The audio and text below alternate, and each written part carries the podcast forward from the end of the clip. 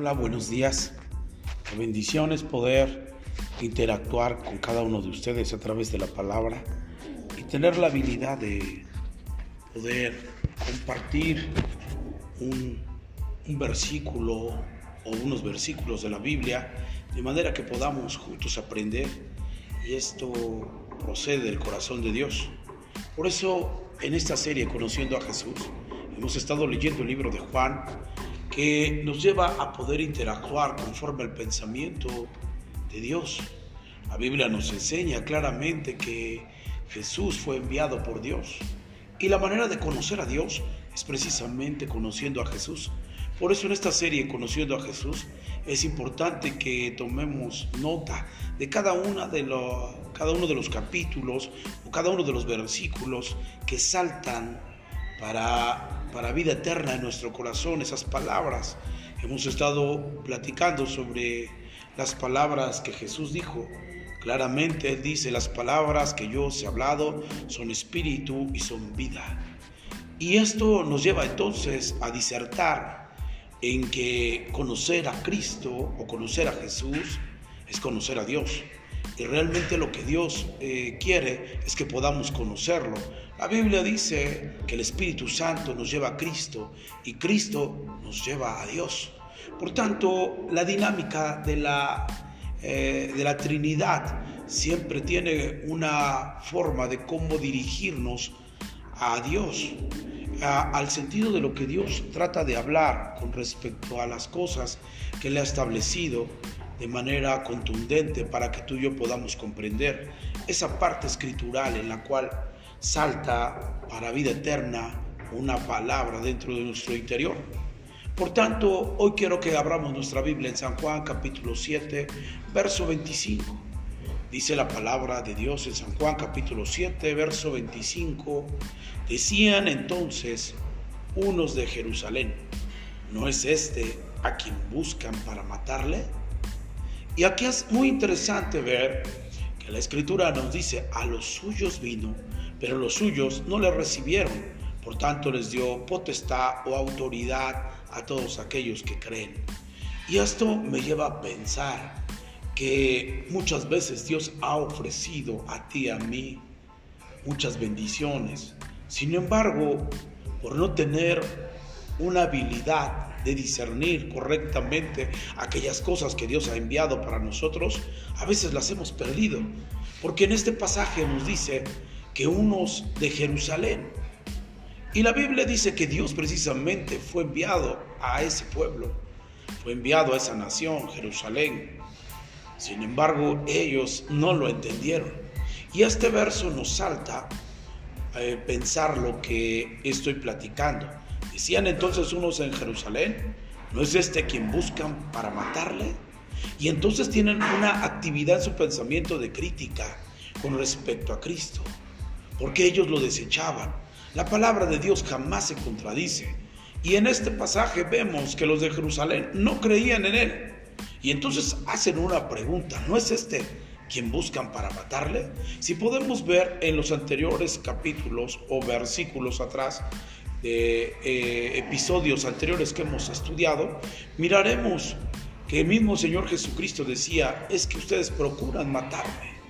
Y la escritura nos enseña que él abiertamente les hablaba sobre esa manera direccional en cuestión a ese pensamiento que Jesús sabía, estaba definido eh, en su mente o su corazón, que ellos iban a tratar de ver esa parte en la cual nosotros deberíamos de, disertar y poder entender desde la perspectiva de Dios.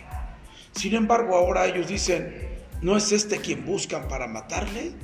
Y en el verso 26 dice, pues mirad, habla públicamente y no le dicen nada. ¿Habrán reconocido en verdad los gobernantes que este es el Cristo?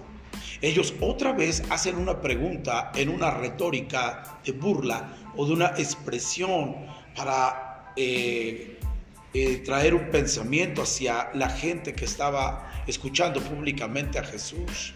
Y él le dice, verdaderamente los gobernantes eh, habrán reconocido que este es el Cristo. Y esto es interesante, a veces no sabemos aprovechar aquellas bendiciones que Dios ha enviado a nosotros. La Biblia dice que Jesús envió a su Hijo al mundo para que todos aquellos que reconocieran que Él era Jesús el enviado, pudieran tener vida eterna. Pero la Biblia nos enseña que claramente fue enviado a las ovejas perdidas de Israel. La Biblia nos enseña claramente que pudiéramos comprender la perspectiva de, de poder comprender una vertiente en la cual no, no, deberíamos de perdernos. Por tanto, es importante que nosotros comprendamos esa perspectiva en la cual tú y yo podamos disertar desde, de las cosas correctas de Dios. Y mira que aquí la escritura nos dice que habrán reconocido en verdad los gobernantes que este es el Cristo. Pero verso 27 dice, pero este sabemos de dónde es mas cuando venga el Cristo, nadie sabrá de dónde sea.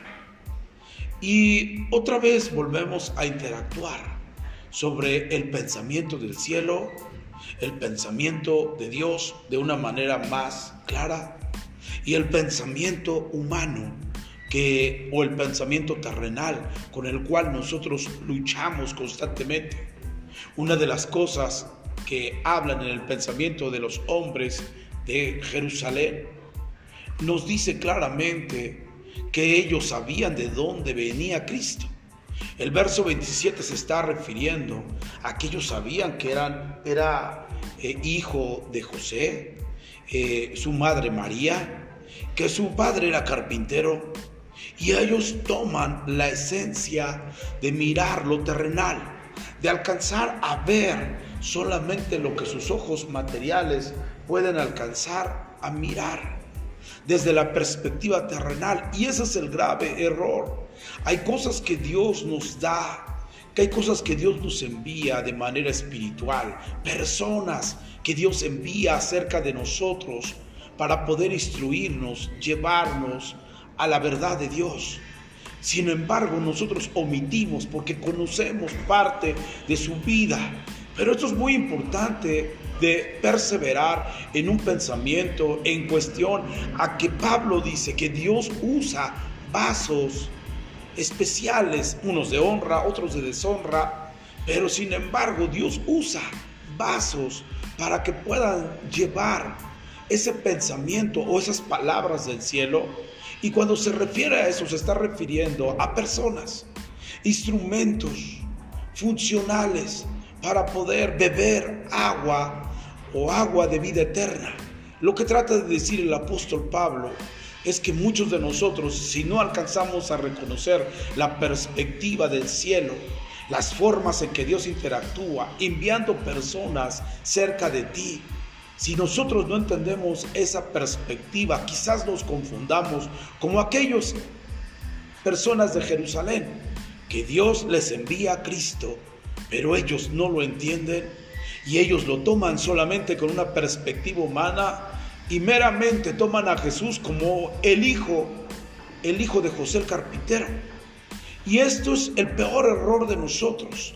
Por eso claramente Santiago nos enseña una porción escritural muy importante cuando dice, si alguno de vosotros está enfermo, vayan con los ancianos y oren y que oren por ellos. Y la oración del justo, obrando eficazmente, puede mucho. No está hablando que nosotros llevemos a una persona específica o a un nombre eh, específico, sino más bien lo, lleve, lo llevemos a una funcionalidad. Él no habla sobre un nombre, sino una funcionalidad. Y dice, llévenlo ante el anciano.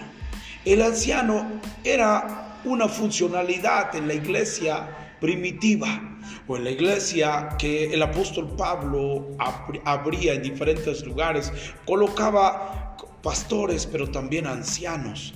Y Santiago dice, si alguno hay entre vosotros enfermo, llévelo al anciano. Jamás dice Pedro, Pablo, Juan, sino habla sobre la perspectiva de la funcionalidad. Y cuando nosotros entendemos que que Jesús fue enviado, que Dios envió a Jesús a esta tierra, lo envió con una funcionalidad. La funcionalidad era que las personas pudieran salvarse de toda condenación a través de creer en el Señor Jesús. Y ahora entonces nosotros no creemos en la perspectiva humana, sino en el don que Dios ha establecido enviarnos para salvarnos. Y en este momento vemos que Él usa a su Hijo para que nosotros podamos recibir la salvación, Él envía al Señor Jesús de una manera funcional, un don, un regalo que Dios estableció para que tú y yo pudiéramos ser salvos de la condenación de este mundo y por fin tener vida eterna a través de nuestro Señor Jesús. Sin embargo, en Jerusalén no querían, no lo aceptaban y entonces ellos tienen perspectiva humana y dicen, pero esto sabemos de dónde, sabemos de dónde es. Están otra vez disertando bajo un pensamiento humano y no entendiendo la voluntad de Dios.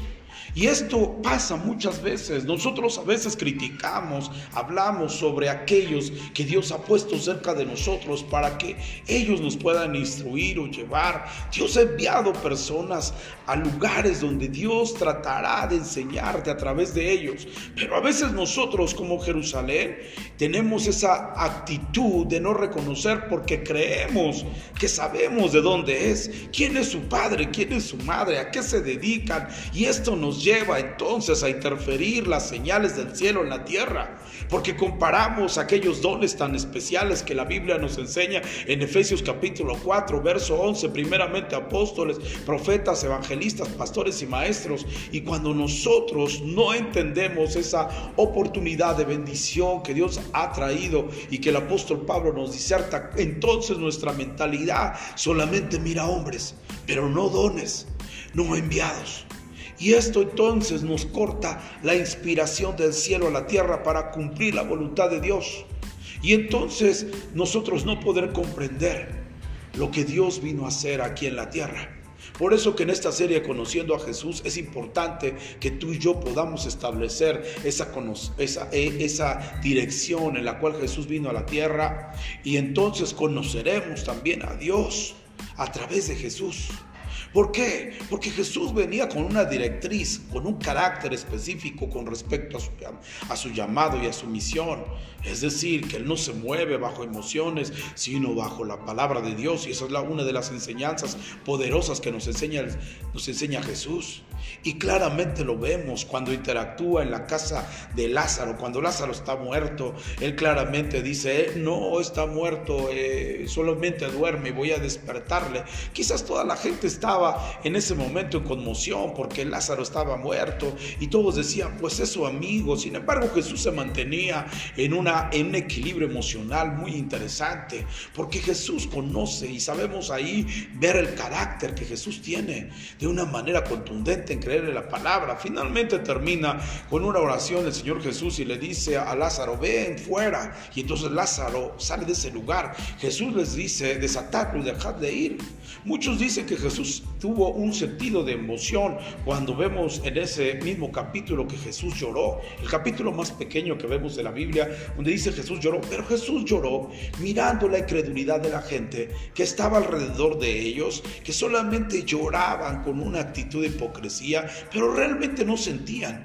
Y esto nos lleva a entender que la gente no entiende los propósitos y direcciones de Dios y solamente se mantienen en un nivel emocional en el cual pueden ellos tener un choque en el sentido de no poder entender a Dios, porque a Dios no se entiende por emociones. Y entonces comprender esta perspectiva nos hace pensar en que Jesús no camina sobre emociones, sino bajo la palabra de Dios, bajo lo que Dios eh, le dice, y entonces Él lo hacía. Pero vayamos más adelante. Verso 28 dice, Jesús entonces, enseñando en el templo, alzó la voz y dijo, a mí me conocéis y sabéis de dónde soy. Y no he venido de mí mismo, pero el que me envió es verdadero, a quien vosotros no conocéis. Y esto me llama la atención bastante. Jesús les establece porque Él conoce. La Biblia dice que Jesús conocía los pensamientos de las personas. Por eso en una ocasión Él los confrontó y les dijo, ¿por qué caviláis en vuestros pensamientos? Porque Jesús miraba los pensamientos, tenía un alto discernimiento increíble para discernir los pensamientos de las personas. Y entonces aquí Jesús está entendiendo lo que ellos tienen en su mente y entonces alza su voz y dice, a mí me conocéis y sabéis de dónde soy, sabéis que mi madre es María, que mi padre es José.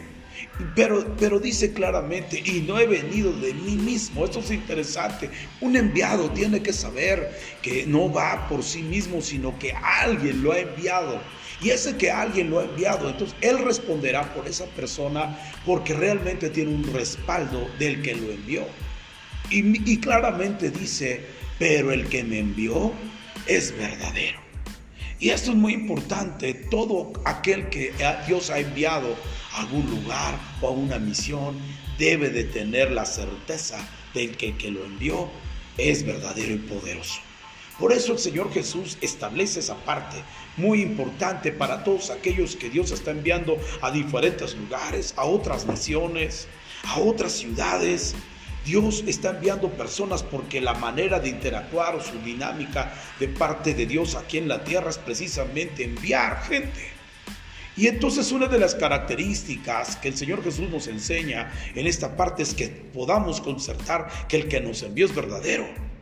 Y esto es muy importante, que nos vamos a enfrentar con personas que a lo mejor no van a entender aquello por lo cual Dios nos ha enviado. Por eso es importante de notar que después el Señor Jesús dice, a quien vosotros no conocéis.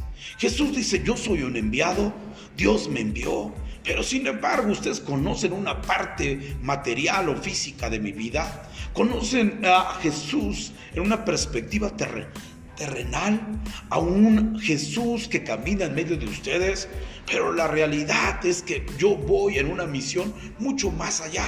Jesús venía del cielo, hermano. A veces tenemos que entender que hay personas que proceden con una actividad celestial para ayudarte. Sin embargo, no nos cerremos a que pueda proceder esa bendición del cielo para tu vida.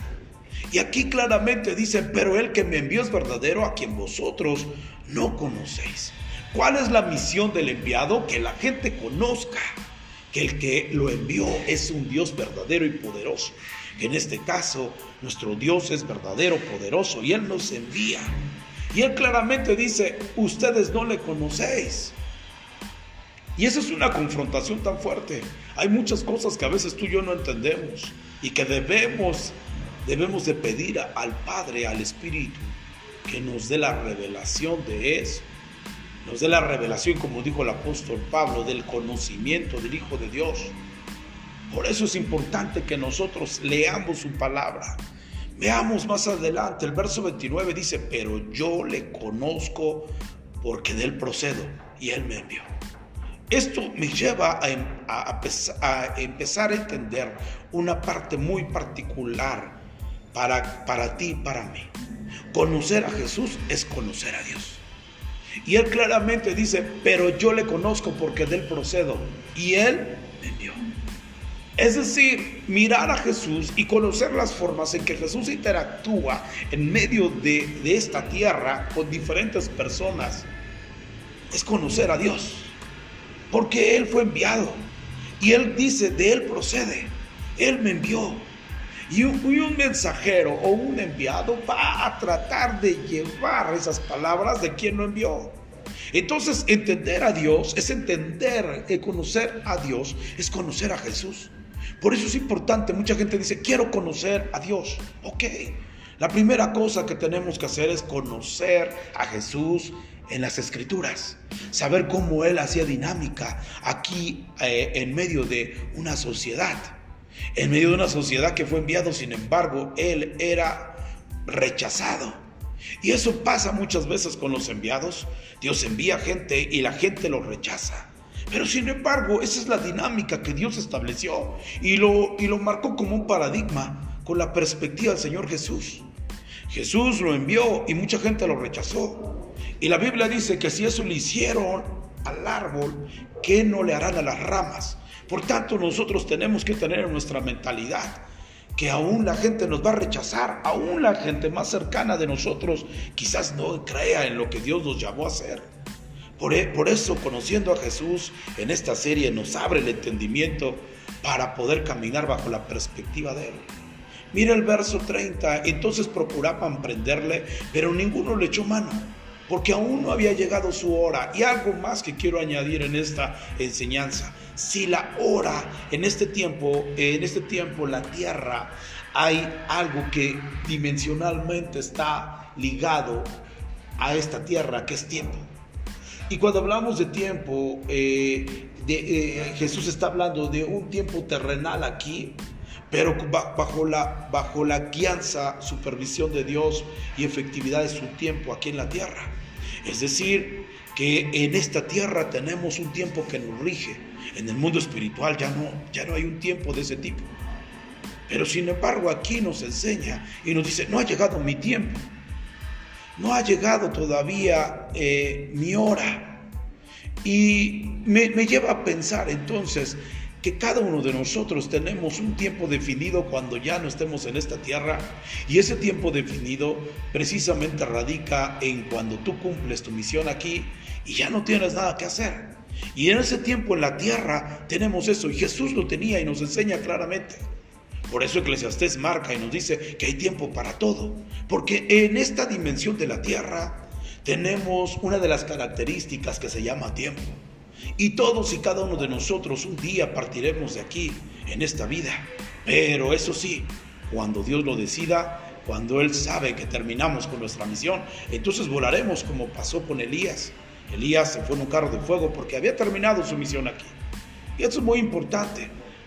Tú no vas a morir por una pandemia, tú no vas a morir por, por un accidente, tú no vas a morir por esto si es que tú crece la palabra poderosa del Señor. Aquí hay un pasaje donde Dios nos dice que Él está regido bajo el tiempo de Dios. Y tú y yo igual, nosotros vamos a partir de, este, de esta vida cuando nosotros hayamos terminado nuestra misión. Y eso es lo que nos dice el Señor. Por tanto, no debemos de tener miedo. Por tanto, no debemos de tener temor a la muerte, porque realmente Dios es el que controla la muerte. La Biblia dice en Apocalipsis que Él tiene las llaves de la muerte. Y entonces, si Él las tiene, entonces estamos a voluntad de Dios. Y Él tiene el control de todo. Así que Él venció a la muerte y al tercer día resucitó entre los muertos.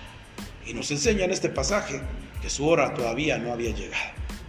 Y dice la escritura en el verso 31, estoy por terminar, y dice, y muchos de la multitud creyeron en él y decían, el Cristo cuando venga hará más señales que las que éste hace. Y aquí vamos a ver que la perspectiva de la multitud que creyó tenían la capacidad de entendimiento que Cristo hacía tantas señales que no podíamos dudar que era Él. Muy interesante que procede del cielo, porque toda aquella gente que cree en Él sabe que Cristo fue enviado por Dios para salvarnos e instruirnos.